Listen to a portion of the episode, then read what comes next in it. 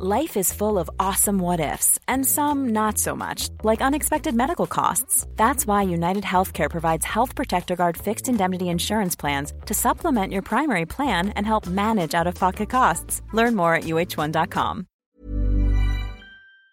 Si exigiéramos a cada individuo que demostrara más allá de toda duda razonable por qué su libertad no merece ser conculcada, dada la infinidad de razones y argumentos que potencialmente podríamos llegar a buscar para justificar la conculcación de su libertad, anularíamos a efectos prácticos esa libertad. Ahí está. Hoy espero que se escuche todo bien, pero queríamos empezar el, directo de hoy con, unas palabras de nuestro invitado especial, que todos ya sabéis quién es, además me lo habéis pedido por todas partes. No es fácil conseguir que un lunes a las 8 de la tarde eh, Juan Ramón Rayo esté aquí nada, en un minuto lo tenemos, eh, porque es que normalmente él a estas horas, los lunes, está dando clases. Y hoy, como es festivo en Madrid, pues hemos conseguido, hemos conseguido arrancarlo. Juan Ramón, ¿Qué, tal? hombre? Muy bien. Súper encantado de tenerte aquí. Nada, bueno, gracias, gracias por la invitación. y También tenía ganas de pasar, pero, pero bueno, como dices, los lunes suelo tenerlo, esta franja suelo tenerla ocupada y bueno, hoy ha sido posible. Pues, pues, pues, eso que nos alegramos, que sea San Isidro y que nosotros trabajemos igualmente. Sí, no, en todo caso, si el Estado no descansa, nosotros tampoco. Exacto. El Estado no descansa sobre todo para cobrarnos cosas. en todo caso, mm, todos te conocen, compartimos muchísimos seguidores, pero ninguno de ellos nos ha visto a la vez juntos y, y supongo que también tiene su, tiene su cosilla, ¿no? Vernos aquí.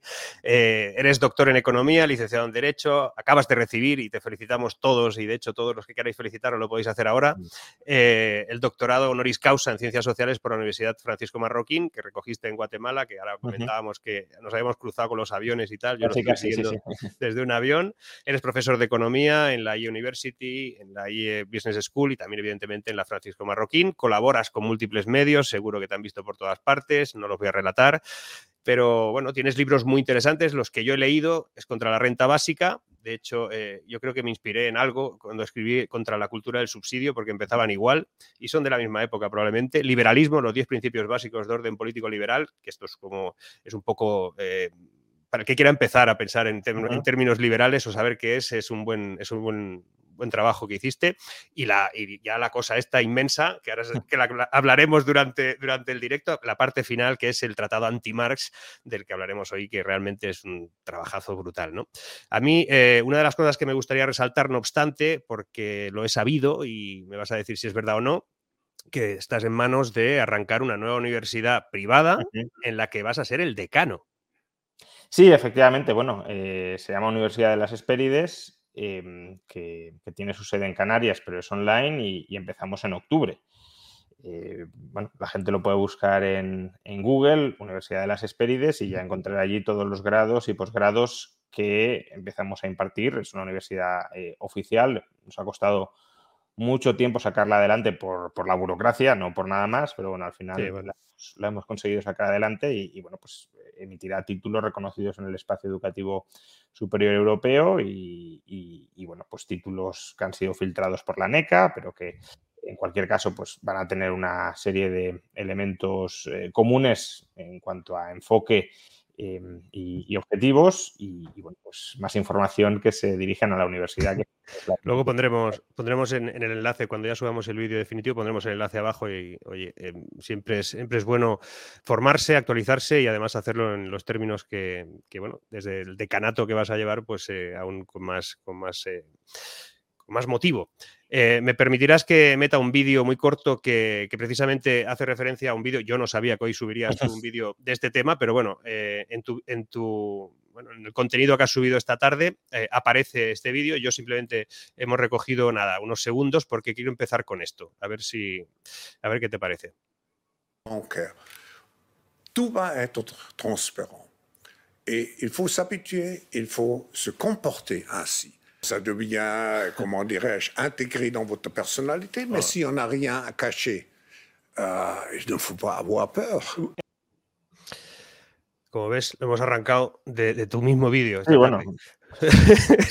Bien eh, está, quiere decir, para eso está, ¿no? Para desarrollalo sin llegar no, a tu bueno, vídeo. Eh, bueno, pues ahí tenemos al presidente del Foro Económico Mundial, Klaus Schwab, que básicamente está diciendo en este extracto de entrevista que vamos a una sociedad donde los estándares de privacidad van a ser suprimidos, o eso quiere él, claro, veremos si es así o no, ojalá que no, pero donde los estándares de, de privacidad van a ser suprimidos y por tanto será una sociedad máximamente transparente. Y esa máxima transparencia, que no tengamos privacidad, será algo que tendremos que integrar en nuestra personalidad. Vamos, que nos tendremos que acostumbrar a ello. Y añade que, bueno, pues que tampoco es tan grave, que si uno no tiene nada que ocultar, pues tampoco tendría nada que temer. Y en el vídeo que he subido hoy explico por qué sí hay muchas cosas que temer, aunque uno no tenga nada ilegal que ocultar de entrada uno no tampoco quiere que aire en sus trapos sucios, aunque sean legales. Para algo tenemos vida privada y podemos ser pudorosos. En segundo lugar, porque lo que hoy es legal, mañana podría ser ilegal y podría además serlo de manera retroactiva, no dentro del Estado de Derecho español, pero bueno, eso de que el Estado de Derecho va a durar siempre y esa garantía de la irretroactividad de la ley penal desfavorable se vaya a mantener es mucho suponer en el tiempo. Con lo cual, si hoy, o sea, imaginemos que eh, hoy saben que, tenemos una determinada ideología o que financiamos a una determinada organización política o a una determinada asociación. Hoy eso es legal, pero si mañana llegan al poder otros que quieren ilegalizar eso y perseguir a quienes hayan financiado ese tipo de asociaciones contrarias a su ideología, pues tendrían la información plenamente para hacerlo. Y por último, y esto no me parece menor, claro, cuando se habla de eh, acabar con la privacidad de una máxima transparencia posible, normalmente se habla de esto para el común de los mortales, pero no para el Estado o los políticos. El Estado, claro, que dice, yo he de mantener mis secretos de Estado y si alguien lo revela, eso es un delito gravísimo. Y a su vez los políticos, hombre, yo es que por temas de seguridad no puedo revelar a todo el mundo dónde estoy en estos momentos, con quién estoy, qué estoy hablando, etcétera. Entonces, claro, al final, ¿hacia dónde iríamos si triunfa la tesis de Schwab? Pues iríamos hacia una sociedad donde habría una oligarquía que sí tendría derecho a la privacidad y que no sería fiscalizable por nadie más, y un vulgo que estaríamos totalmente controlados porque lo sabrían todo de nosotros. Me parece una distopía bastante tremenda. De hecho, pasamos del, no tendrás nada y serás feliz, que ya lo defienden contundentemente, al sabremos todo de ti y serás feliz. Porque, claro, aquí está el debate de siempre este sobre, tranquilo, tío, o sea, si es que tú como no has hecho nada malo, no tienes por qué preocuparte. Y es más, para que tú estés seguro, permíteme que lo sepa todo de todos, ¿no? Es ese, esa, te quito privacidad por la seguridad. sí, sí, eh, y al final te quedas sin privacidad y sin seguridad, porque estás totalmente indefenso frente al que tiene toda la información sobre ti, que te puede controlar, te puede chantajear o te puede destruir. Por lo tanto, no, la privacidad es una... Eh, sobre todo la, la, privacidad que escogemos nosotros, ¿no? Uno puede decir, oye, yo tampoco me importa que sepan cosas de mí, por tanto, eh, me, vuelvo parcialmente transparente frente a terceros, pero porque yo escojo volverme transparente frente a terceros y porque no lo veo peligroso frente a esos terceros. Pero la abolición impuesta de la privacidad es, la puerta de ataque a la libertad individual fin y al cabo es, em, de hecho ya de algún modo ha empezado algunas de estas, eh, por lo menos primeros fogueos, eh, primeros fuegos artificiales de esta historia está eh, con el planteamiento de las CBDC, obviamente, ¿no? que es como la mayor evidencia, pero bueno, lo tenemos en, discursos que escuchamos hace poco también en el foro de Davos de, del tipo que, que dirige Alibaba diciéndote que tranquilo, que nosotros premiamos a quien compra unas cosas determinadas en base a, pues, a la huella de carbono, a diferentes mm, aspectos, ¿no? Y en base a eso le damos unos puntos y compra más o menos, pero a partir de un hecho ideológico, porque aquí que una empresa eh, determine que es mejor que le compren o que no, pues está bien, es libre de hacer lo que quiera. El problema es cuando eso se basa en un planteamiento puramente ideológico, que es toda esa agenda que, nos imponen de alguna manera y que parece que es bien para nosotros. Bueno, ya no solo ideológico, sino ideológicamente impuesto, porque de nuevo, si una empresa quisiera, por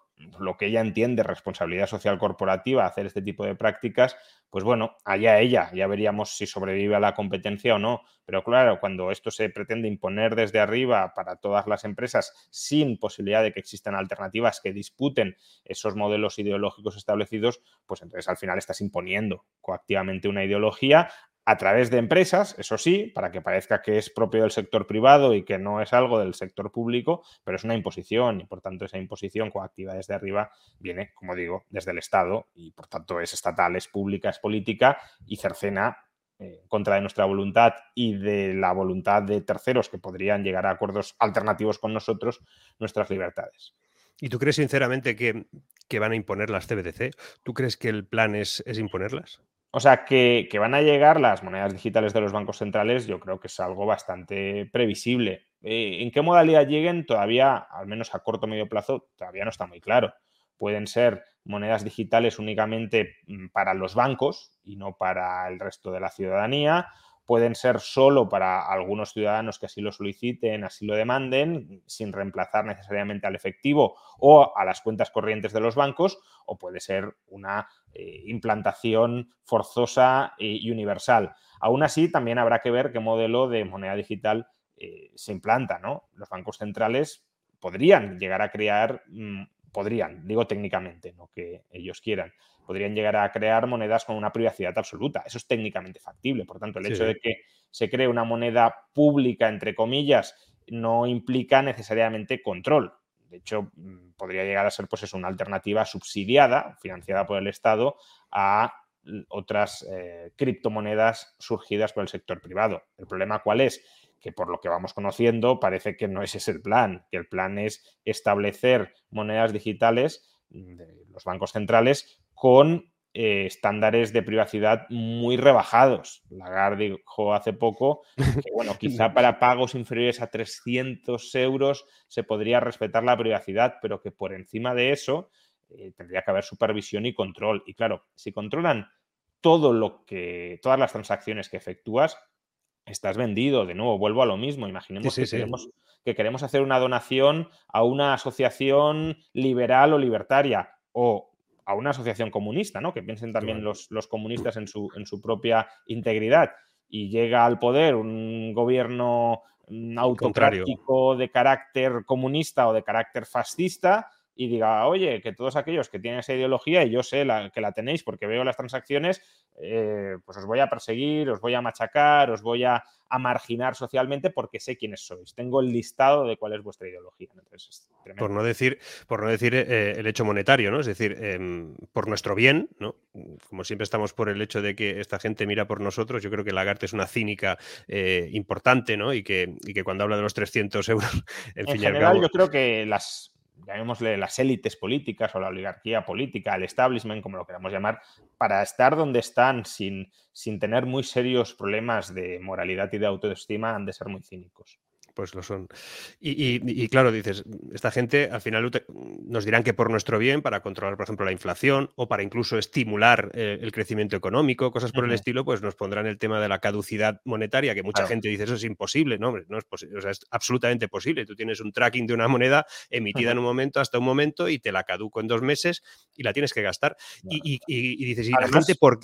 además es que economistas serios, es decir, economistas no, no, lo defienden no, locos que tengan alguna ocurrencia, sino gente seria como Kenneth Rogoff, por ejemplo, está a favor de abolir el efectivo para poder establecer tipos de interés negativos en momentos, claro, de, recesión económica y de deflación, con el objetivo que tú dices de, supuestamente estimular el crecimiento, porque mm, si, si no lo gastas, la cantidad de dinero que vas teniendo en la cuenta corriente, tipo de interés negativo, se va reduciendo. Claro, hoy eso no lo pueden hacer o no lo pueden hacer al menos de manera tan fácil, porque si me meten un tipo de interés negativo en mi depósito, ¿qué hago? Saco el dinero del banco y lo atesoro en efectivo en casa. Y, al efectivo es más difícil ponerle un tipo de interés negativo. No es que sea imposible, pero es mucho más complicado y costoso. Ahora, con una moneda digital, pues es, es simplemente programarlo en el ordenador, ¿no? No tiene más. Bueno, de hecho, en, este canal hemos traído muchas veces a, a Rogoff, ¿no? Como, como ejemplo de muchas cosas. Normalmente no, demasiada, no demasiado buenas habitualmente, pero bueno, tiene cosas interesantes. Es, ¿eh? es un economista muy interesante. O sea, sí, no, sí.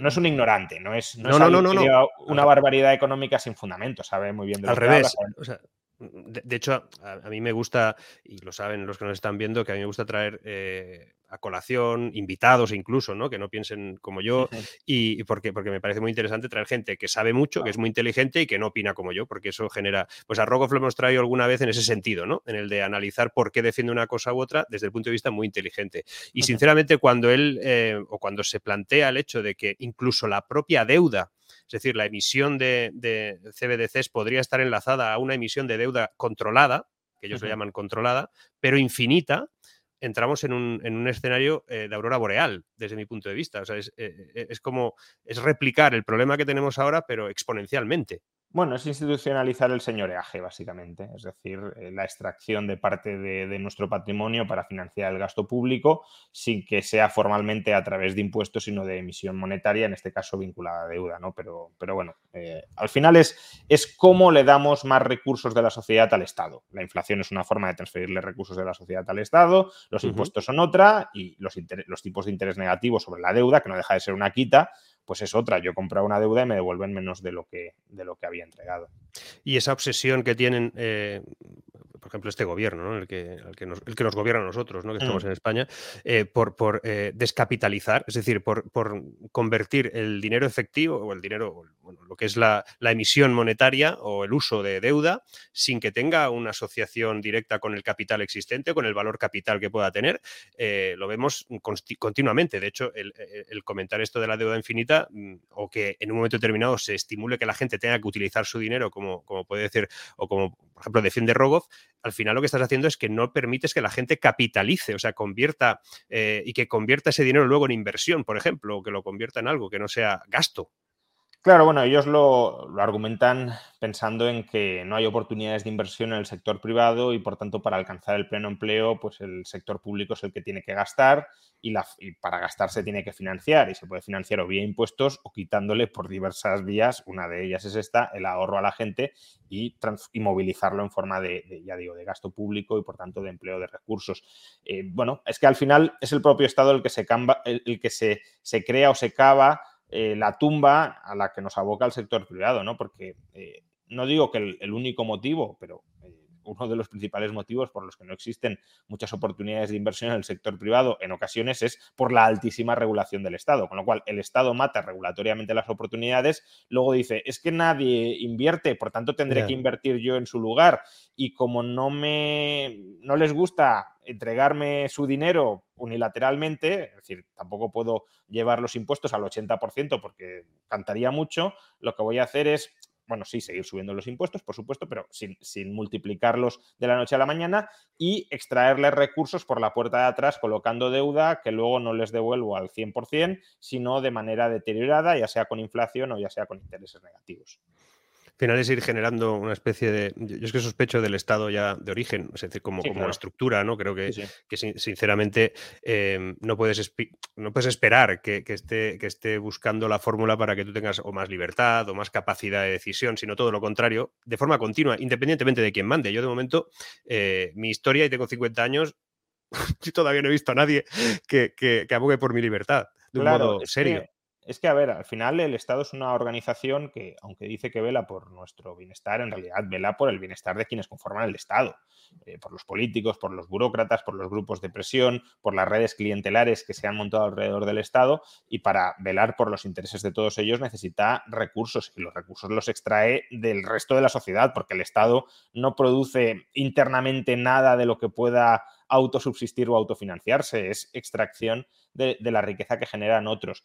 Y claro, cuando ya tienes esa dialéctica, ese enfrentamiento entre los intereses, digamos, del Estado y los intereses del resto de la sociedad, pues eh, el Estado lo que tiene que hacer es debilitando a la sociedad para que no se defienda y para que no se proteja frente a su exacción. Entonces, claro, si tú permites que los individuos se vayan eh, capitalizando, se vayan patrimonializando, se vayan independizando, en definitiva, de las dádivas y de las transferencias y de las promesas me lo debéis todo, ¿no? Que, efectúa recurrentemente el Estado, pues entonces el Estado tiene menor capacidad para legitimarse frente a los demás a la hora de quitarles el dinero. Claro, ahora nos dicen, no, te lo quito por tu bien. Claro, cuando tú entiendes que eh, no, no, si yo no hace falta que me lo quites, que ya me administro yo solo, eh, y lo ves como, como, un robo, como lo que es, y no como, no, te lo quito para devolvértelo luego multiplicado y mejor, pues el, Estado, ya digo, pierde legitimidad para robarte y por tanto pierde recursos y por tanto todos los que están alrededor del Estado no pueden eh, vivir con, menor, menores recursos que no te ha podido arrebatar. Y, tú no crees, eh, yo los, ahora porque tenemos un, gobierno con un planteamiento ideológico muy claro y que, y que, que es extremadamente estatista, ¿no? Es decir, quieren, quieren que el Estado tenga el mayor tamaño posible, pero, pero tú sinceramente crees, yo por lo menos es mi, mi observación, yo he vivido fuera de España muchos años y independientemente de dónde he estado, casi siempre me pasa lo mismo, excepto en Irlanda, me ha pasado en casi todos lugares. Em, los estados, independientemente de quién mande, se presente, incluso hay alguno que se presenta liberal y luego resulta que no, que lo que hacen es ampliar eh, el tamaño del Estado. Eh, a veces sí que es verdad que no incrementan impuestos, pero siguen aumentando el tamaño del Estado a través de deuda o de otras fórmulas.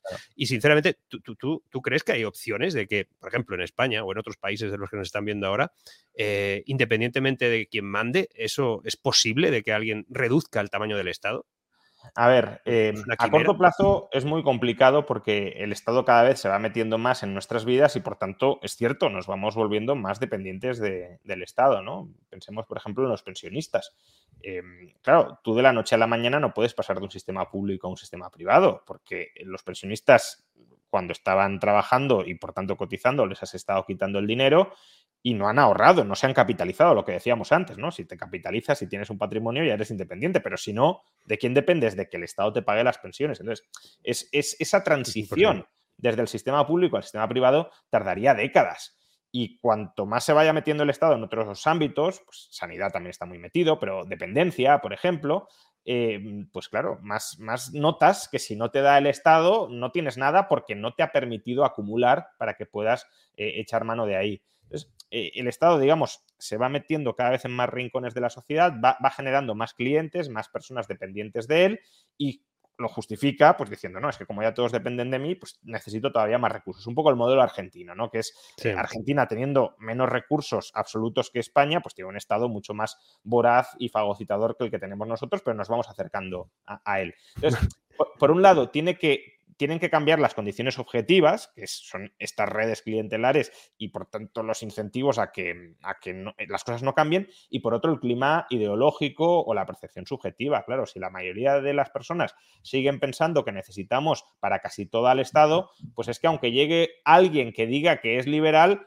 claro, será liberal dentro de las coordenadas ideológicas que le permite esa mayoría sociológica muy estatista, que será, bueno, pues no incrementes demasiado el gasto público. Eh, eh, claro, ya está.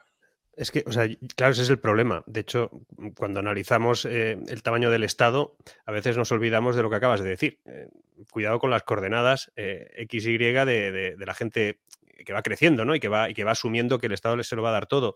De hecho, a, veces cuando yo entro en debates poco más provocador, ¿no? Con gente joven y, me dice, no, es que tengo derecho a esto, tengo derecho al otro. Digo, tú no tienes derecho más que a la vida y poco más. O sea, eh, no, la enseñanza.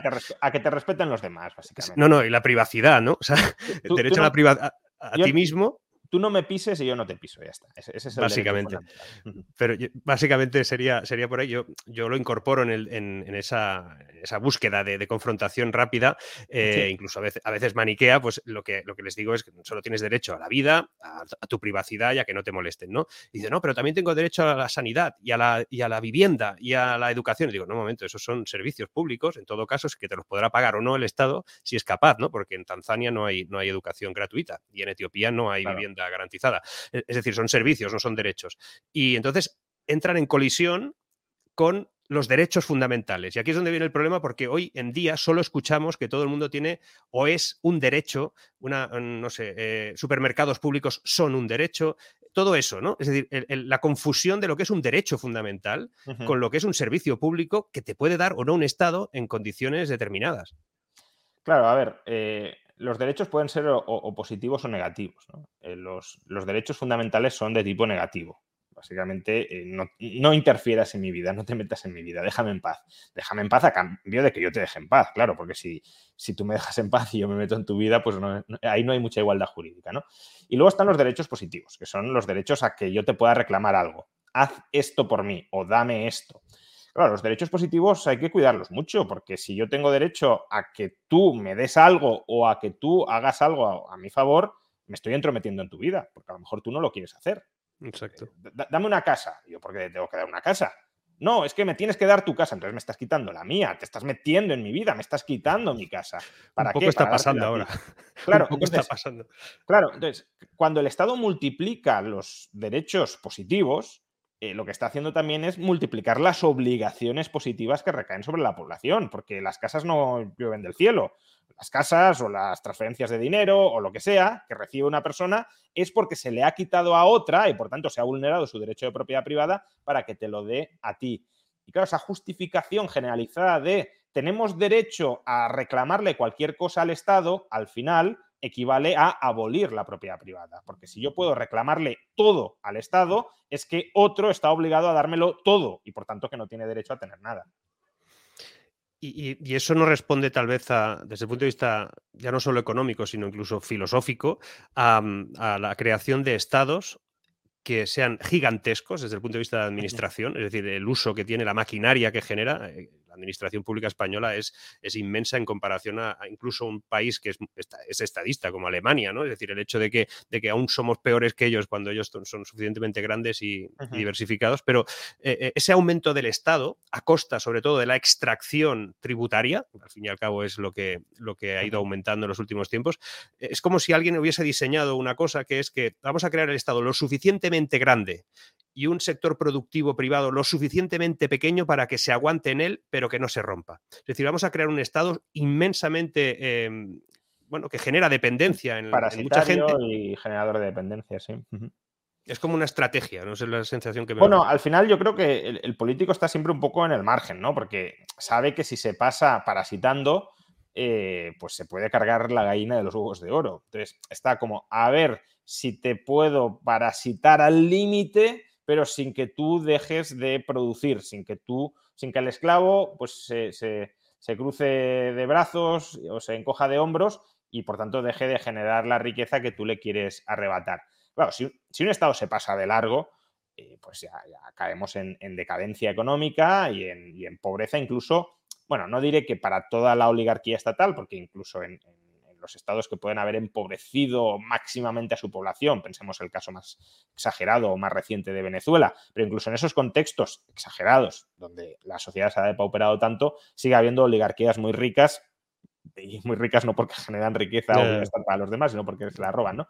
Pero pensemos, no sé, en otras sociedades tipo Grecia, que se han mantenido estancadas durante, o Italia incluso, es decir, un país que lleva 20 años o 30 años sin aumentar la renta per cápita de sus ciudadanos porque tiene un Estado muy grande, muy grande y muy torpe y muy ineficiente y muy, muy intervencionista, pues eh, incluso ahí, que se han pasado de la raya claramente, pues sigue habiendo mucha gente dentro del Estado que sigue viviendo muy bien. Pero es verdad que ya no tienen tanto margen como para seguir ampliando las redes clientelares porque eh, la, riqueza del país no está aumentando precisamente porque el Estado impide que aumente. Entonces, siempre están eh, a ver si te robo, pero sin pasarme demasiado para que no dejes de generar botín que te pueda robar yo tengo esa sensación, ¿no? De que están construyendo hasta, hasta el límite que pueden, extrayendo hasta el límite que pueden y así conforman ese equilibrio eh, perverso, ¿no? Eh, dos cosas. Recordar a los que estáis ahí comentando que os podéis contestar entre vosotros. Es decir, si alguien no sabe lo que es una CBDC, que en principio hemos hablado muchas veces, pues que alguien de vosotros se lo explique y así pues eh, evitamos tener que ser redundantes nosotros. Y así también, oye, os conocéis, ¿no? Los que estáis ahí. Y lo segundo em, es que los que queráis hacer una pregunta que se resalte, os recuerdo, tenéis que hacerlo por superchat o repetirlas muchas veces en LinkedIn, que son los que no tienen superchat. Una cosa, em, dentro de nada entraremos en tu libro, que yo tengo mucho interés en, preguntarte alguna cosa, pero antes, eh, ¿es el remedio a todo este tinglao, eh, por lo menos desde el punto de vista de esas monedas digitales emitidas por los bancos, eh, bueno, por los bancos centrales, Bitcoin? Bueno, Bitcoin es, una, es un refugio.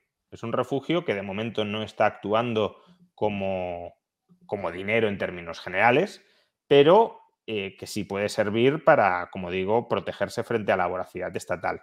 Protegerse a un coste. ¿Por qué? Pues porque Bitcoin de momento tiene una volatilidad muy elevada y por tanto si si te metes o si metes parte de tu patrimonio en Bitcoin, lo vas a proteger frente al riesgo de confiscación, pero quizá no lo tengas inmediatamente disponible al precio al que tú quisieras tenerlo. De modo que hay una disyuntiva. Si tú quieres tener eh, patrimonio líquido, líquido inmediatamente disponible, Bitcoin hoy por hoy al menos, ojalá sí en el futuro, pero al menos hoy por hoy no es tu alternativa. Ahora, si quieres tener tu patrimonio más o menos disponible eh, licuadamente eh, en el medio a largo plazo, yo aquí tengo una parte de mi patrimonio que no quiero que me roben en ningún contexto muy estresado y es una parte de mi patrimonio de la que probablemente no vaya a necesitar echar mano en, un momento de necesidad acuciante, porque para eso tengo otro patrimonio que no está ahí metido. Pues bueno, puede ser una opción como, como reserva, como seguro, como protección, algo similar a lo que tradicionalmente se ha dicho que desempeñaba el oro. A todos los millonarios se les recomienda tener pues, el 2, el 3, el 5% de su patrimonio en oro, por lo que pueda pasar. Por si viene una guerra, un gobierno comunista que te expropia, etcétera, pues al menos tener una reserva que, puedas hacer valer incluso en el caos social, que es, es, el oro. El problema del oro es que si te lo localizan, te lo quitan. En 1933, Roosevelt, presidente demócrata, es decir, tampoco es que supuestamente llegara un fascista al poder, expropió todo el oro de los estadounidenses. Cual, bueno, son cosas que, han pasado en Estados Unidos.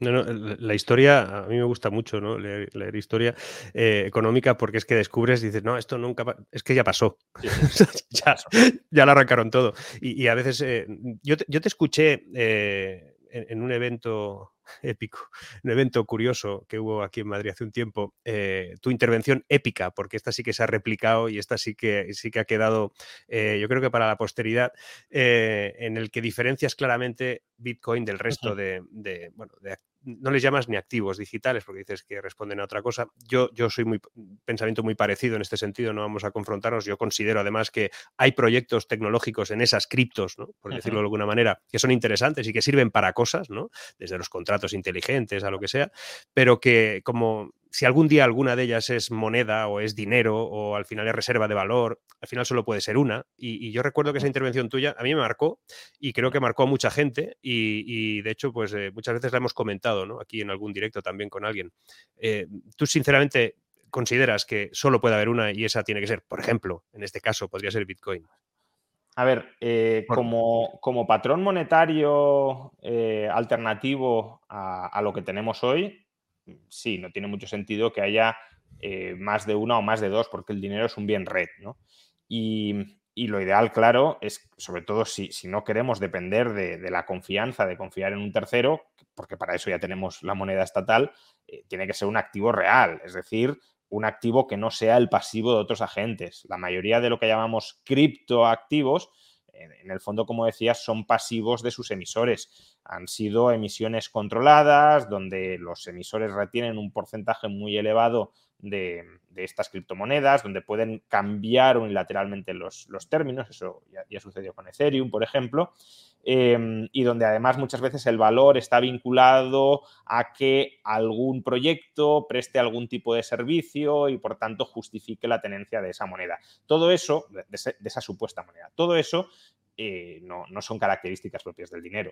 Eh, Bitcoin, en cambio, sí que se ha convertido en activo real digital escaso, escasez programada, donde han convergido expectativas de, eh, bueno, pues esta, este es el patrón monetario. Y, como patrón monetario que hay y que es un activo real y cuyo nacimiento además no estuvo viciado de origen porque todo el mundo pudo, pudo participar en él y puede seguir participando en él en condiciones de igualdad. No es que eh, Satoshi se quedara con un porcentaje enorme que, lo tiene, pero no porque se lo quedó en origen, sino porque minó como podría haber minado otro y cualquier otro que hubiese minado hubiese tenido ese mismo porcentaje de haberlo querido.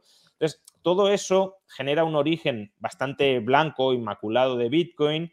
Em, y, por sus características, ya digo, de, escasez programada y de inconfiscabilidad y de convergencia de expectativas dentro de lo cripto, llamémoslo así, eh, pues sí, es, hoy por hoy eh, el único patrón monetario que hay y no tiene mucho sentido que, surjan otros porque no lo podrían mejorar mucho y, si ya está, pues ya está, no, no, no además, lo vas a Además, Juan Ramón, igual coincides. Yo, sinceramente, el hecho de que haya una gente sentado en, un bro eh, decidiendo lo que va a valer eh, lo que yo tengo, ¿no? Constantemente, y normalmente la decisión es que valga menos, ¿no? De momento no conozco mm. el caso de que haya valido más nada.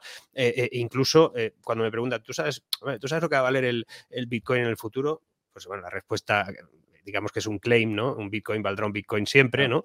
Pero dices, yo eso no sé lo que valdrá ni qué equivalencia tendrá, pero solo sé que el euro y el dólar valdrán menos. De aquí 15 años yo compraré menos cosas con, el, con los dólares y los euros que tenga. Sí, eso es cierto. Lo que pasa que eh, para muchas de las transacciones que queremos hacer en nuestro día a día, eh, obviamente nadie, o bueno, digo nadie, por desgracia puede que haya gente, pero en general nadie va a tratar de, transmitir parte de su patrimonio a largo plazo manteniendo euros, ¿no? Es decir, ya digo, hay gente, pero mantener un depósito en euros 30 o 40 años es, un suicidio o en dólares. Ahora, mantener un depósito en euros para hacer transacciones eh, a unos meses, a un año, a dos años, no tiene, si la moneda está razonablemente gestionada, un coste inflacionario, salvo estos últimos años, claro, eh, gigantesco, y por tanto puede ser suficientemente útil para que eh, mucha gente lo, utilice. ¿no? Es decir, lo que decía antes de, eh, hay una disyuntiva entre que no te lo roben, con inflación, por ejemplo, o estabilizar su valor. hay gente que bueno, yo creo que todos, ¿no? Parte de nuestro patrimonio lo tenemos en esa moneda, aunque nos van robando valor porque su valor es más estable, porque hay alguien detrás que se preocupa por estabilizar su valor. Y eso también es útil y también es funcional. Problema que eso depende de que confíes en el estabilizador del valor. Y si en algún momento dejas de confiar porque crees que a lo mejor ya no está tan interesado en estabilizarte más o menos el valor con una inflación del Millions of people have lost weight with personalized plans from Noom, like Evan, who can't stand salads and still lost 50 pounds. Salads, generally, for most people, are the easy button, right? For me, that wasn't an option. I never really was a salad guy. That's just not who I am. But Noom worked for me.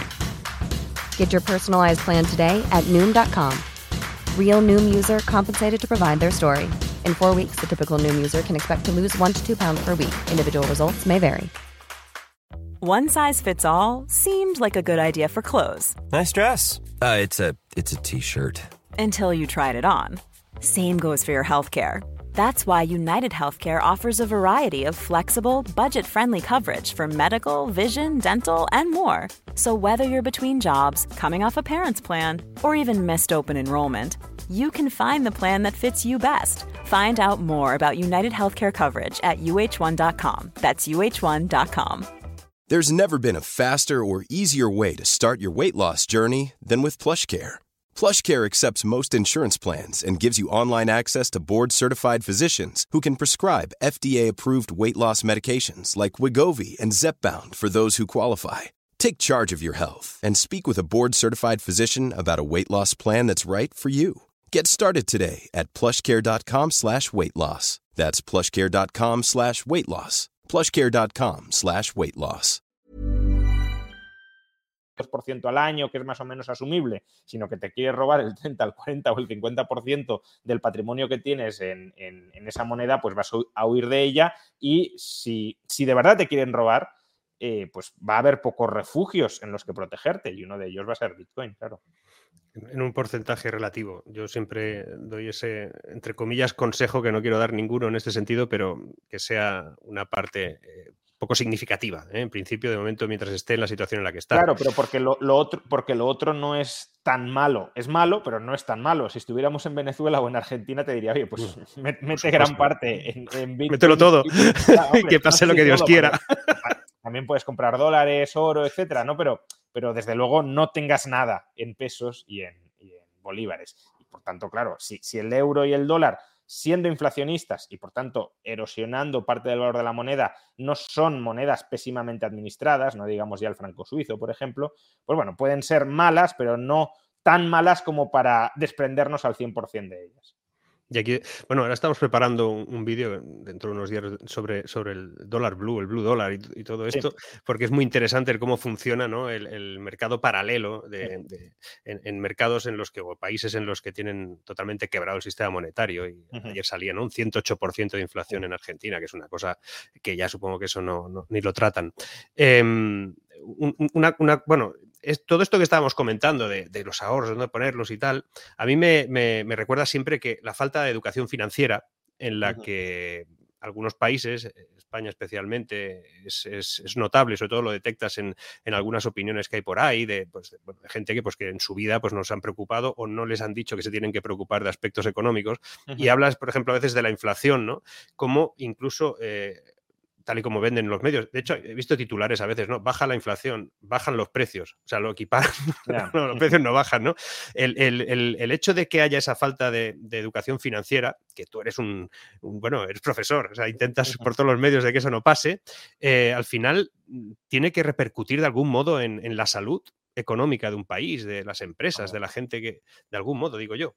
Bueno, es que lo decíamos antes, ¿no? Em, si estás descapitalizado financieramente o económicamente, el Estado eh, te va a controlar más fácilmente porque vas a depender más de él. Pues bueno, si estás descapitalizado humanamente, formativamente, también vas a depender más de alguien que te gobierne, que te tutele, que te dirija, porque tú vas a decir, yo es que no sé, y por tanto, si no sé, alguien me tiene que marcar el camino, y te van a marcar el camino en interés del pastor, que en este caso es o solo aspira a ser el Estado, claro. Leía em, y con esto acabamos ya y vamos a, tu libro, eh, leía eh, el otro día, no sé, en Twitter o en algún sitio, que alguien, alguien publicaba, ¿no? Pues que una mujer había estado ahorrando 30 o 40 años, seguro que lo has visto, ¿no? Y que había depositado una cantidad determinada y que después de mucho tiempo, pues Hacienda le pedía un porcentaje al retirarlo o al buscar ese, dinero y la gente decía, es imposible que tengas 100.000 euros porque la multiplicación por los años son 21.000, ¿no? Y, y dices, bueno, alguien intentó explicarlo, intento decirles, no, es que hay una cosa el, interés compuesto, eh, los, intereses a medida que vas ingresando sobre eso te va generando. Eh, lo masacraron. Es decir, eh, el 95% de la gente consideró que era imposible que tuviese un dinero determinado ni sabía que era el interés compuesto. A mí eso me preocupa muchísimo. Sí, sobre esto dos cosas. Es verdad que el, interés que tendría que haber sacado esta mujer para, para lograr... Era un 8%, era una barbaridad. Era alto para, para, bueno, a ver, alto. El promedio de la bolsa estadounidense en los últimos 30, 40 años ha sido el 7 y pico por ciento, pero vamos, no es lo habitual que se logren tipos de interés tan altos. Por tanto, uno podría haber atacado por ahí. Oye, pues si tú no, atacaban por ahí, ¿no? Conviértete en mi asesor, ¿no? Pero efectivamente, no atacaban por ahí, sino que decían, no, no, es que es imposible porque si tú multiplicas da 21.000. Y lo preocupante ya no es solo, que también, claro, que tantísima gente lo pusiera en duda, incluyendo periodistas, sino que lo pusieron en duda políticos. Hubo un diputado socialista que, lo puso en duda eh, diciendo eso, que, no, que tendría que tener 21.000. Si ha ahorrado esta cantidad de dinero durante estos años, pues 21.000 euros. Entonces, claro, que quienes estén diseñando las leyes del país por las que nos vamos a regir y que por tanto van a marcar los confines de nuestra libertad no entiendan lo básico, pues ya no es que no tengas educación financiera, sino que es que aún teniéndola te privan de la libertad para que puedas vivir y ejercerla. Yo me acuerdo que también Televisión Española me, pidió hacer una serie de formativa, ¿no? divulgativa de economía, hicimos economía de bolsillo y nos lo pusieron en la 2 ahí apartado, ¿no? Lo, vimos cuatro, mi familia y tal. Al final tuvo una, audiencia que aumentaba, pero tampoco fue significativa. Es decir, el interés tampoco está. ¿eh? Quiero decir que supongo que es mejor que la gente tenga un cierto desconocimiento y así hacemos lo que queremos. ¿no? O sea, desde luego el político no tiene ningún interés eh, como mucho, pues como reclamo electoral, decir, no, es que a mí me gusta que la gente tenga educación financiera y pues el votante dirá, ah, este no quiere que sea un ignorante, le voy a votar, pero, pero luego a la hora de la verdad tampoco tienen interés de verdad en que, en que aprendan y desde luego ya desde ciertas coordenadas ideológicas en absoluto. Recordemos que, Podemos ha llegado a calificar de adoctrinamiento en las escuelas que se enseñe qué es la inflación o qué es el interés compuesto y demás. ¿no? Eh, pero luego también es verdad que la demanda ciudadana de esa educación financiera pues no es tan intensa como debería ser. Y no lo es porque, claro, eh, una persona también está interesada en formarse financieramente cuando tiene un patrimonio que gestionar. Si no tiene un patrimonio que gestionar, pues ¿para qué te vas a educar financieramente si tampoco vas a, poder invertir o proteger nada? Y, como el Estado, lo que decíamos antes, nos descapitaliza monetaria, económica, financieramente, pues también reduce nuestra demanda de educación, de educación financiera. Vamos a tu libro, que nos quedan diez minuticos contigo, que te prometí que sería hasta, hasta menos cinco y no vamos a... Y eso que, o sea, hoy no voy a tener casi ni... ni no, voy a dedicarle todo lo máximo posible a ti eh, y no vamos a hacer casi ni eso que hago los últimos diez minutos míos, nada, vamos a ir directamente contigo. Mira, yo, yo me, he tragado esto, ¿vale? O sea, estos, dos, bueno, pues, eh, estos dos elementos... Gracias y ánimo. Los tengo subrayados por todos lados y tal. Eh, 1784 páginas, ¿vale? O sea, el que tenga ganas de leer ya tiene cosas aquí. Eh, la verdad es que es muy recomendable, pero yo, yo tengo una primera duda. Eh, tío, en épocas de que todo esto va con pocos caracteres, todo rapidito, TikTok, pim pam, eh, ¿a ti cómo se te ocurre crear este tocho en lugar de, en lugar de buscar fórmulas más rápidas? Ya, no, o sea, a ver, desde luego cuando empecé a escribirlo no, ni esperaba ni pretendía que llegara a un libro de esta magnitud. De hecho, si lo hubiese esperado, no lo habría escrito. Perdona, me, fui liando. No, no, claro, yo quería hacer al principio algo, hombre, pues no sé, 300, 400, hasta 500 páginas, eh, criticando económicamente el, capital de Marx. Y, creía que más o menos con eso, porque lo que ya había leído y lo que había leído también de fuentes secundarias, yo más o menos las críticas fundamentales ya las tenía en la cabeza y digo, bueno, pues más o menos esto me ocupará algo así. Lo que pasa que conforme vas leyendo con mucho más detalle el capital, vas viendo otros argumentos que apoyan los anteriores que también tienes que ir refutando, entonces la cosa se va alargando y sobre todo lo que ya lo de alguna manera terminó de desmadrar todo es que eh, no era consciente hasta qué punto el capital la lectura del Capital de Marx no es suficiente para entender el propio capital y el pensamiento marxista. Y lo haces con este, con el uno. Claro, y a partir de ahí es cuando dije, no, es que tengo que leerme todo lo demás, que no pretendía, porque es que es, mucho tiempo, y, o sea, no porque no quiera saber, sino porque al final tienes que escoger, o leo una cosa o leo la otra. y al final me tuve que leer prácticamente los 50 tomos, digo prácticamente porque hay algunos artículos y demás que no eran relevantes, pero los 50 tomos de obras completas de Marx y Engels, que estamos hablando pues a lo mejor de 30.000 páginas. Y, claro, eso ha requerido de mucho esfuerzo y luego incluso tratar de sintetizarlo todo. Eh, en el resumen, primer volumen, como decías tú, y en la crítica, el segundo, pues es que son muchas páginas, ¿no? Por mucho que resumas, no se puede resumir todo tanto. A mí, me, dijeron una cosa antes de leerlo, o sea, me lo dijo un economista que conocemos tú y yo, también, que bueno, piensa cosas parecidas a nosotros, y ha estado en este canal. Y que lo busquen, ¿sabes? Y me dijo, cuando te leas el, primer tomo, te entrarán ganas de ser marxista. es la idea, ¿no? Es la idea. Em, porque a, mí no, a mí no me interesa refutar un muñeco de paja de Marx, porque si, me he tirado varios años y me he leído todo lo que me he leído y he escrito este libro tan largo, si luego al final me dicen, no, es que has tergiversado o malinterpretado a Marx y por tanto toda tu crítica no vale para nada, pues eso sería muy frustrante. Entonces, yo en el primer tomo he intentado armar de la manera más aséptica y objetiva posible una exposición eh, de Marx lo más sólida que he podido. Algunos dicen que incluso mejorando algunas partes de la teoría económica de Marx. Bueno, me interesa lo, más sólido que pueda ser. Y es verdad que hay liberales que han leído el solo, bueno, al final lo han leído entero, por suerte, pero Se, han terminado de leer el primer libro y dicen, ostras, pues me ha convencido Marx, me parece que es una teoría mucho más sólida de lo que yo sabía.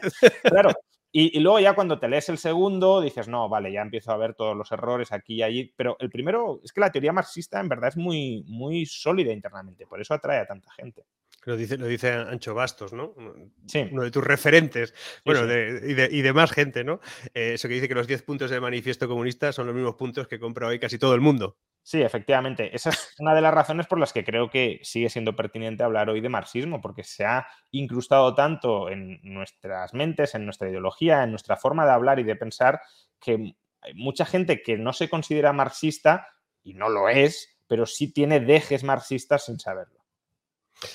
Yo por eso, el que se lea el primer tomo, que hay que empezar por aquí, recomiendas empezar por aquí porque si no, el, segundo se podría leer solo, pero no se entendería muchas de las cosas que dices, ¿no? Sinceramente, y, aquí es donde realmente le das la vuelta a la historia y recomiendo que se haga así, ¿no? Que te lo leas, te leas el tomo uno tranquilamente y el 2 más tranquilamente aún. yo, he tardado varias semanas, bastantes semanas, ¿eh? porque lo fui, lo fui leyendo a, fragmentos. Sí, aparte que tampoco es un libro en algunas partes ligero, es decir, no es una novela, por tanto, no, ya no es solo que sea largo, sino que en algunas partes es bastante denso. También es verdad que a lo mejor las partes más densas uno se las puede saltar porque no, no todas ellas son absolutamente esenciales para entender el conjunto de la crítica. Pero si uno se quiere meter en profundidad, incluso en debates marxistas, como el problema de la transformación, por ejemplo, en el libro se, entra con, bastante profusión y se desmonta también con bastante profusión. Además, tenemos, tenemos editor en común, Roger, y está súper orgulloso de este trabajo y sinceramente creo que tenéis que estarlo, tanto editor como escritor. Sobre todo, sí, el editor también, porque trabajo supongo, que, convencerlo para hacer esta barbaridad. Eh, eh, es que como tampoco lo sabía, pues eh, yo, es que conforme iba avanzando iba teniendo un poco de miedo, porque él me dice, o sea, cuando ya más o menos firmamos el contrato, eh, creo que estaba programado que fueran 700 páginas. Y, claro, yo seguí escribiendo, seguí ampliando, pero yo le decía, bueno, ya, ya falta poco, más o menos faltaba un año o así, falta poco. Entonces, es cuando ya empecé a engordarlo de verdad, incluyendo muchas otras cosas que reforzaban algunos argumentos o que modificaban algunos de lecturas adicionales que, iba haciendo. fue creciendo, creciendo, creciendo y, y, ahora como le digo que son 1.600 o 1.700 páginas. Él quería hacerlo en un tomo, yo le dije, es que a lo ah, mejor hay que dividirlo en dos porque si no... Y bueno, afortunadamente es muy comprensivo y, salió adelante. No, y además, eh, sabe mucho, de, sabe mucho de, edición y a mí, también me ha ido muy bien y también al final me convencían cosas y yo en otras. Oye, una cosa, por ahí preguntan, por cierto, que cuando, que cuando un anti-Keynes, un anti-Krugman, ¿eh? Bueno, a ver, ya hace años escribí un, está en Unión Editorial una crítica a, la teoría de Keynes, se llama Los errores de la, de la eh, vieja economía, eh, porque es un libro que, bueno, es un título que eh, homenajea a, un libro anterior de Henry Hadley, que era una crítica al keynesianismo y que en su momento se llamaba Los errores de la nueva economía, y hoy ya es la vieja, ¿no?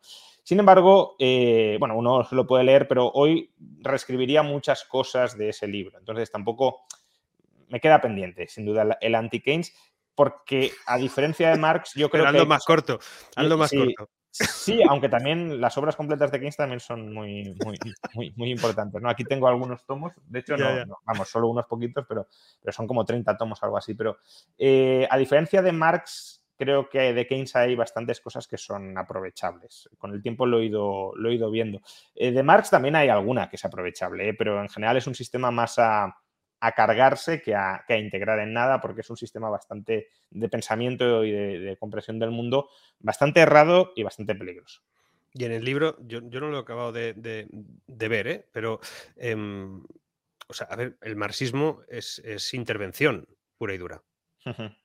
Bueno, aparte es un control, o sea, no, es necesariamente intervención del Estado, esa es la primera parte del socialismo, eh, mm, pero, sí es, pero sí es un control de la sociedad por la sociedad. Básicamente eso es el marxismo y por tanto anulación de la individualidad.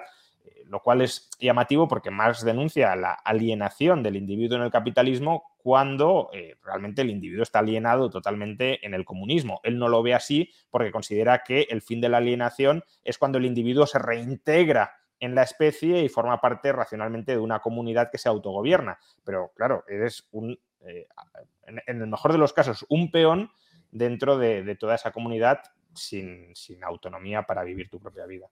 Pero, al fin y al cabo, por lo menos es lo que a mí me, transmite, ¿eh? toda, parte de la lectura o, en un momento determinado la conclusión que uno saca que al final también tiene una parte de subjetiva, ¿no? Es decir, bueno, que vas con tus propias vivencias empresariales, vitales, económicas, y, y, tengo esa sensación de que, oye, pues hay muchos partidos políticos y gobiernos que no se consideran de izquierdas que toman fuentes directamente de cómo intervenir algunos elementos vistiéndolos de otros. Es decir, cuando alguien habla de que, de que, hay que tomar una serie de decisiones políticas vinculadas a la economía que son dirigidas directamente desde el Estado, eh, pues al final es, una, es pura intervención y se parece mucho a algunas de las eh, defensas filosóficas que hace el propio Marx. Sí, de, cómo ir avanzando hacia el socialismo, ¿no? Es decir, de la transición desde el del capitalismo al socialismo. Sí, los 10 puntos de, del manifiesto eh, comunista de los que hablábamos antes sobre cómo mm, ir modificando el capitalismo para, para, sentar las bases del socialismo. Bueno, es que hay algunas, algunos de esos puntos que hoy es que no discute absolutamente nadie y en ese momento eran puntos revolucionarios porque están en el manifiesto comunista porque querían hacer la revolución con ellos.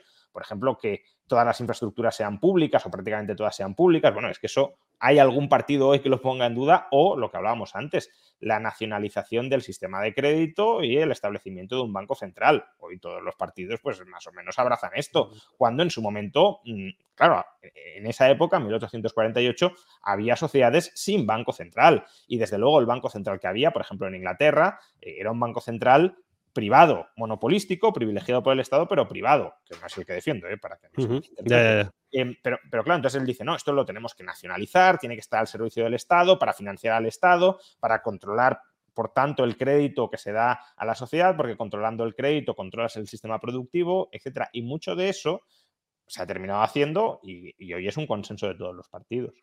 Y en, el libro hay una parte que hablas de, bueno, o por lo menos la desgranas, haciendo referencia, obviamente, al primer libro, que hablas de, pues de, las teorías monetarias que tiene Marx en un momento determinado, ¿no? Y, me da la impresión a mí, igual me equivoco, ¿eh? pero leyéndote, eh, yo creo que estás como, no es que lo defiendas, pero bueno, lo tomas con cierto respeto el ámbito de la teoría del crédito, el ámbito de, no sé, de los, medios de, intercambio.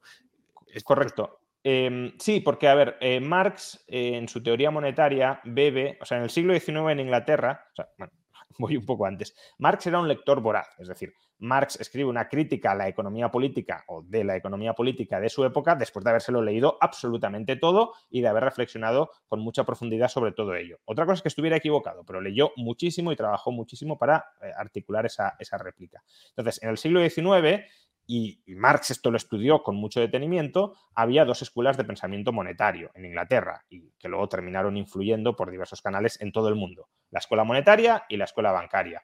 El debate sustancial entre ambas escuelas, que es qué es el dinero, qué papel juega el crédito a la hora de, sustituir o reemplazar al dinero, eh, es un debate que sigue hoy. Es, el debate, por ejemplo, que yo mismo ahora estoy teniendo porque mi anterior libro eh, al de Marx es una crítica a la teoría monetaria de Mises, que es un economista que a mí me gusta eh, bastante, pero que en el ámbito monetario soy crítico contra él, y ahora uno de los discípulos de Mises en España, un amigo y compañero y colega, pero que ha escrito un libro que se llama Antirrayo, criticando mi crítica a, Mises, bueno, aprovechando un poco el título del libro de Marx, ¿no? Y ahora mismo estamos manteniendo un debate, eh, le estoy replicando en mi, en mi blog, en Substack, juanrayosubstack.com, y, es el debate entre la escuela monetaria y la escuela bancaria. Entonces, em, yo creo que en ese debate la escuela bancaria tenía razón. Es muy largo de explicar. Y Marx aprende teoría monetaria o al menos teoría del crédito con la escuela bancaria. Por eso, yo en ese caso mm, creo que Marx no desarrolla una mala teoría monetaria. Desde luego no es de lo peor que tiene ni de lejos, pero porque bebe de, otros que sí sabían mucho sobre ello. y, vamos terminando, ¿eh? porque me sabe mal. Y además, eh, a mí me gusta hacer directos de una hora, pum, y, fulminamos así. Y haremos un dos el día que haya otro día festivo. claro que sí. Pero, pero al final, eh, oye, Marx es el único filósofo que ha logrado, no sé, de alguna manera que sus ideas lleguen a la práctica, ¿no? Técnicamente, pues en, ninguna ha salido bien, o por lo menos no tenemos constancia de que hayan salido muy bien, ni en la Unión Soviética, ni en Cuba, ni en ningún lugar. Pero eh, eso tiene por lo menos un valor. Este tipo logró que sus ideas filosóficas se llevasen a la práctica. Sí, totalmente. Yo empiezo el libro así, ¿no? Diciendo que, bueno, ¿por qué hay que estudiar el marxismo y criticar el marxismo? Digo, pues porque es que es una de las corrientes de pensamiento, o quizá la corriente de pensamiento más influyente de los últimos 200 años. Es decir, Marx ha tenido una influencia negativa, pero una influencia en la humanidad que probablemente sea equiparable, no sé si a la de Mahoma o Jesucristo, que quizá eso sea mucho decir, pero probablemente sí a la de Buda, por ejemplo, eh, porque es un tipo cuyas ideas se estudian en todo el mundo, está en todas las facultades del mundo, no solo en economía, sino en filosofía, en antropología, en sociología, en historia, en todos los departamentos tiene su corriente marxista y además y sobre todo es un filósofo que ha conseguido que sus ideas se materialicen o al menos inspiren a los políticos a la hora de materializar sus ideas y de crear estados que se declaraban marxistas. No, no hay estados que se declaran, bueno, una teocracia y demás, pero en principio no hay otros estados que se declaran seguidores de una doctrina de un pensador reciente. Entonces, claro, alguien que ha conseguido incluso someter, porque llegó, el comunismo llegó a someter a un tercio de la humanidad a las ideas de este señor, son ideas que aún hoy, cuando supuestamente están derrotadas, y no lo están, por desgracia, hay que estudiarlas y criticarlas con, con toda profundidad. Bueno, tú que has estado en, países como, como, yo, ¿no? En, en, Hispanoamérica, es como me gusta a mí decirlo, hay, hay cosas parecidas. Tienes a peronistas, chavistas, cosas que de gente reciente. Que, no son exactamente marxismo, pero sí están inspirados. admíteme, admíteme, la broma, admíteme la broma, porque decías casi divinos. Oye, me, permite, eh, hay un montón de preguntas y tal, no las vamos a poner, pero hay como tres, tres, grupos y son respuestas rápidas y así ya te, dejaremos ir. Una tiene que ver con la deuda pública española, la otra sobre el default de Estados Unidos y una tercera sobre los últimos datos que han dado eh, desde Europa con respecto al crecimiento español. La primera, em, esto de la deuda pública infinita, esto de que en España eh, tengamos la tercera partida los presupuestos generales del Estado, la tercera partida son los intereses de deuda, los que defienden la deuda infinita, los que defienden que nos podemos estar endeudando siempre y que eso no repercute de ninguna manera en la capacidad del Estado, es que están pensando en matarnos a impuestos o qué pasa aquí. Bueno, a impuestos, a inflación o a recortes. Es que no hay más. La deuda pública se paga así, impuestos, inflación o recortes. Entonces, yo creo que más bien tienen en la cabeza inflación, que es como se paga la deuda impagándola. Es decir, no, no, no haces quebrar el sistema financiero si hay inflación, pero desde luego el que te ha prestado el dinero o, el que te ha prestado su riqueza, su capital, su, capacidad de financiación, pues no se la reintegras plenamente, sino que te quedas con una parte sustancial de la misma. O sea, más pobres.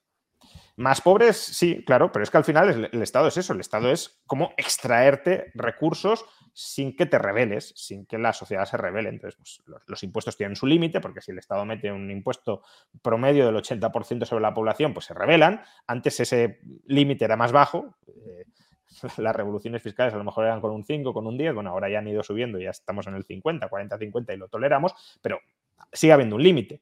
Y, por tanto hay que buscar otras vías. La inflación es una vía bastante interesante porque el político de turno le puede echar la culpa pues, a los tenderos, a los bancos, a los empresarios, que son los que se están forrando con la subida de precios cuando son ellos los que la han provocado o posibilitado justamente para, para seguir robándonos, extrayéndonos recursos y para diluir el valor de su deuda.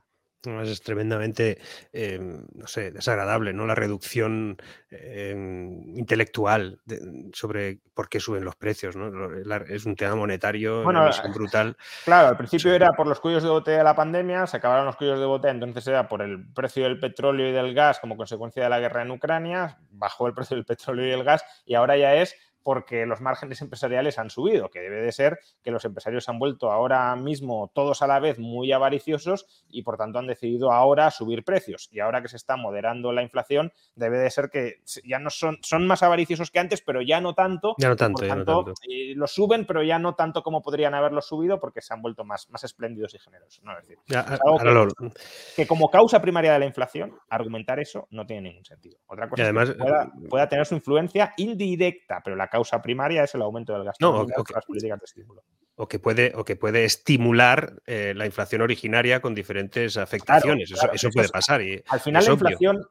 Se, tiene que canalizar luego en aumento de beneficios o de salarios. Entonces, ahí sí, una vez tú generas inflación, eso se puede manifestar como un aumento de beneficios o como, un au- ya te digo, como un aumento de salarios, pero no es eso lo que lo provoca. Si no tienes un incremento del gasto nominal agregado, no van a aumentar en agregado beneficios y salarios porque no, no hay nominalmente masa monetaria, es lo que es decir, o capacidad de gasto para soportar todo ello. Y y no me digas que no es perverso que quienes tienen que solucionarlo son los que generaron el problema. O sea, los que están subiendo los tipos son los que emitieron todo lo que pudieron. O sea, es como, es perverso. Es una cosa, eh, no sé. Sí, sí, sí. Al final es el. Estado, es el Estado el que está eh, sobreendeudado, al que le interesa que haya inflación y, al- y el que gestiona la moneda y por tanto el que puede generar inflación, que es lo que le interesa generar, pero sin perder la credibilidad. Porque claro, si todos interpretamos que el Estado a partir de ahora eh, solo va a usar inflación y más inflación y más inflación, pues entonces es Argentina. Y en Argentina tampoco les interesa porque ahí el político ya pierde la capacidad de financiarse. Aunque imprimas muchos pesos, la capacidad de extraer recursos con los nuevos pesos, como nadie los quiere, pues es muy escasa. Entonces, de nuevo, es, es ese equilibrio del que hablábamos antes. Te voy a parasitar, pero sin que te levantes, sin que te rebeles. Mm, Te voy a parasitar para que te quedes más o menos quieto, para que lo toleres, pero yo voy a seguir extrayendo todo lo que pueda lo que pueda. hasta, hasta ese límite. Además, se, se suma el hecho de que eh, esta gente, o sea, el Banco Central Europeo, por ejemplo, cuando dicen que no van a comprar o refinanciar más deuda, que no van a. Pero dicen, ojo, excepto si hay un problema, y entonces tenemos una herramienta. Ellos ellos les llaman herramientas a emitir más dinero, que es el plan de antifragmentación, que no es más que seguir emitiendo o comprando la deuda que no puedan colocar los países que tengan que colocarla. ¿no? Eh, em, segunda, que, que si no, esto no acaba nunca. Eh, el default de Estados Unidos se va a producir o no, y qué podría significar. Bueno, es que eso es un tema político, entonces no sé qué van a decidir los políticos.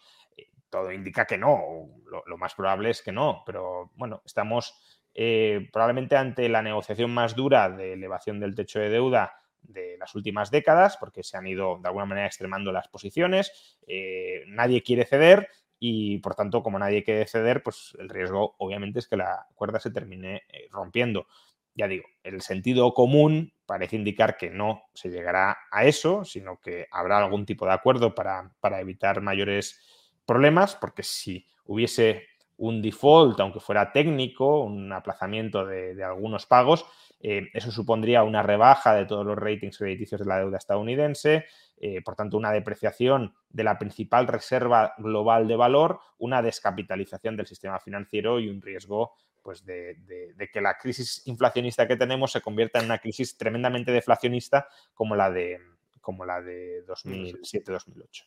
por, por bancarrota del sistema financiero. Bueno, eso estaremos atentos. De todos modos, yo creo que lo han hecho 80 veces, 80 veces subirán, por 81. Y... A ver, eh, pero, es, distinto, es algo distinto esta vez. Eh, hay más tensión, eso es cierto, porque hay más ideologización sectaria, si lo queremos decir así, por ambos lados. Nadie quiere ceder y, por tanto, ya digo, hay más riesgo de que se rompa la cuerda. Pero eh, al final es el establishment político estadounidense y es dudoso que ese establishment político vamos, es que les va su dinero. Lo, sacarían a gorrazos o con una pica, eh, la cabeza en una pica si, si, llega a destruirse toda la economía del país por eso, entonces tampoco les, les interesa. Además, no creo que esté Estados Unidos para jugar mucho ahora mismo. No, claro. O sea, es un país muy tensionado.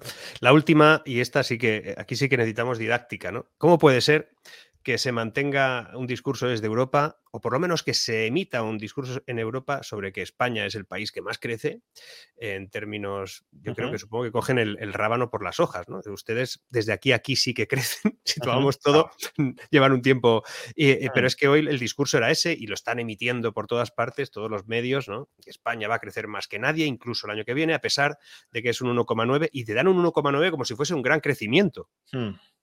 Sí, a ver, hombre, que, quieras destacar que es el que más crece de, toda Europa o del entorno europeo, pues bueno, tiene sentido políticamente e incluso económicamente, ¿no? Es si hay una desaceleración global y tú eres el que menos te desaceleras, pues no está mal. Lo que pasa que, claro, miremos el contexto en su conjunto, ¿no? El contexto en su conjunto es que somos el país que menos se ha recuperado hasta el momento, por tanto, el que teníamos mayor potencial de, crecer o de levantar cabeza, y se han juntado dos circunstancias muy positivas para que la economía española levante cabeza.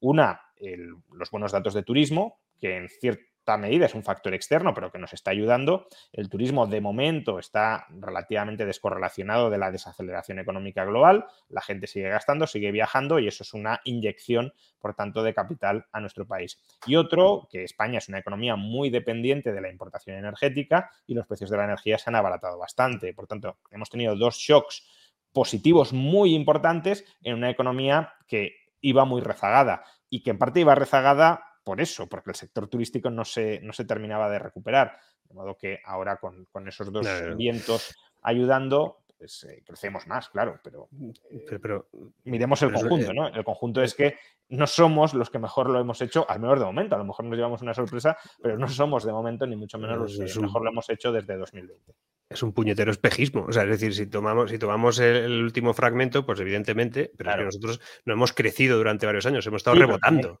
También, también, míralo diciendo, bueno, es que si no llega a ayudar el turismo, pues ahora estaríamos em, no solo los que menos hubiésemos crecido, sino que además ahora también estaríamos más estancados, lo cual ya sería eh, el acabose del terminose, ¿no? Bueno, al menos ahora, pues, mm, vale, somos los últimos, pero mm, como nos están ayudando eh, el turismo y la energía, pues, estamos logrando crecer al, se espera el 1,9, el 2. De todas formas, yo todas estas cifras, eh, que pueden ser, pero no olvidemos que son todas absolutamente condicionadas a que no haya un susto financiero importante. Y eso ahora mismo es mucho decir.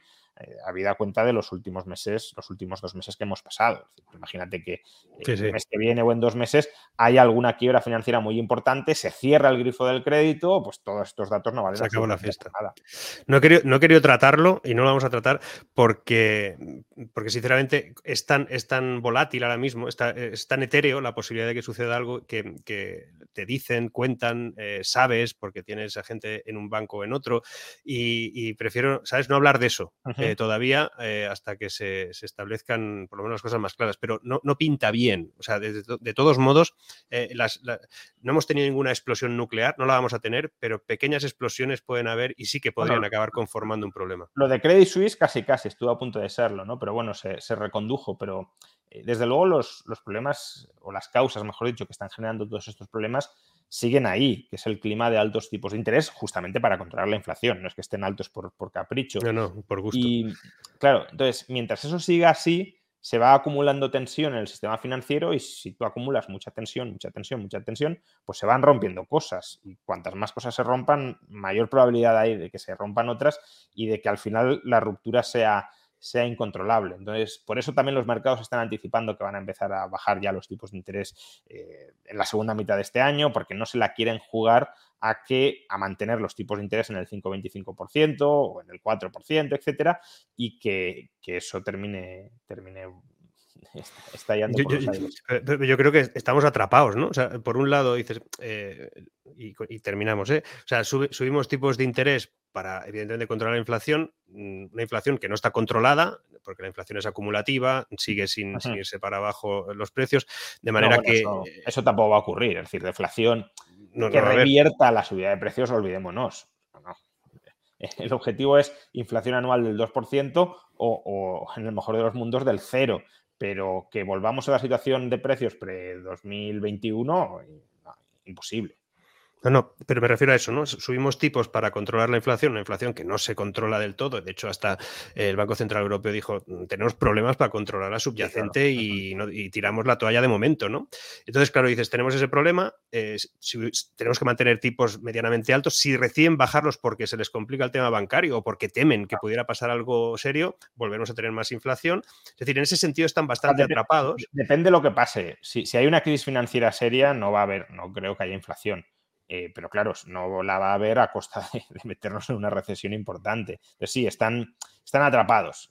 Ah, digamos que ahora para, para despejar miedos tendrían que bajar tipos, pero es demasiado pronto para bajar tipos y si los mantienen altos mucho tiempo, pues pueden terminar estallando cosas que sí te controlas la inflación, pero a un coste brutal. Y tú comentabas, dices, bueno, lo de Credit Suisse no fue tal, no sé qué, eh, pero, pero em, al final es que la semántica, o por lo menos la fórmula en que nombran las cosas, es que ha cambiado. Es que antes un rescate era un rescate y ahora es una adquisición, una fusión. entre tú y yo, van a llamar, nadie va a hablar de rescates ya, ni de quiebras bancarias, sino que van a nombrarlo de cualquier manera y con eso, con mucha deuda, acabo comprando lo que sea o acabo arreglando lo que sea y volvemos al problema. Es la rueda de nadie asumir que hay un banco que está roto, está roto y aquí hay que asumir los costes que eso tiene. Claro, y el mal aprendizaje que eso tiene de cara al futuro, ¿no? Porque al final, si te rescatan, hagas lo que hagas, pues nos vamos a portar todos mal, porque si me porto mal y obtengo muchas ganancias, por ejemplo, asumiendo mucho riesgo, pues las ganancias me las quedo para mí. Ahora, si me porto mal asumiendo mucho riesgo y tengo muchas pérdidas, las pérdidas las socializo entre toda la sociedad. Pues, ¿quién estando en esa posibilidad de privatizar ganancias y socializar pérdidas no escogería maximizar las ganancias potenciales a costa de maximizar los riesgos que soportan otros.